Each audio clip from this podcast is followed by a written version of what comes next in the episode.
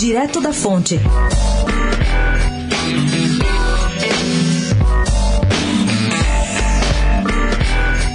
Uma comissão da Câmara, a de Defesa do Consumidor, tem audiência pública hoje sobre um assunto quente para os paulistanos: o uso dos patinetes elétricos, que de uns tempos para cá simplesmente invadiram as grandes cidades pelo mundo afora. No caso de São Paulo, essa invasão é bastante agravada pelo excesso de carros nas ruas, que não deixa espaço para nada e expulsa a imensa maioria desses patinetes para calçadas, onde com frequência eles atrapalham muito a vida dos pedestres. Na audiência da Câmara estarão alguns tops do assunto no país, como o Secretário Nacional de Mobilidade Urbana, a Associação Nacional de Transportes Públicos e o Detran.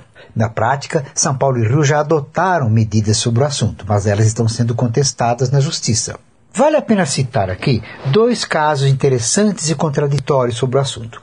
O primeiro é uma pesquisa da McKinsey dizendo que 60% dos deslocamentos totais nos Estados Unidos, Europa e China são em trajetos inferiores a 8 km, ou seja, se resolveriam com a micromobilidade desses patinetes. A segunda é que 44% dos usuários de patinetes em vários países europeus disseram que, se não o tivessem, fariam o trajeto a pé. Outros 12% iriam de bicicleta e 30% usariam o transporte público, ou seja, não tirariam um único carro das ruas.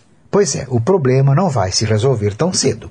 Gabriel Manzano, do Direto da Fonte Especial para a Rádio Eldorado.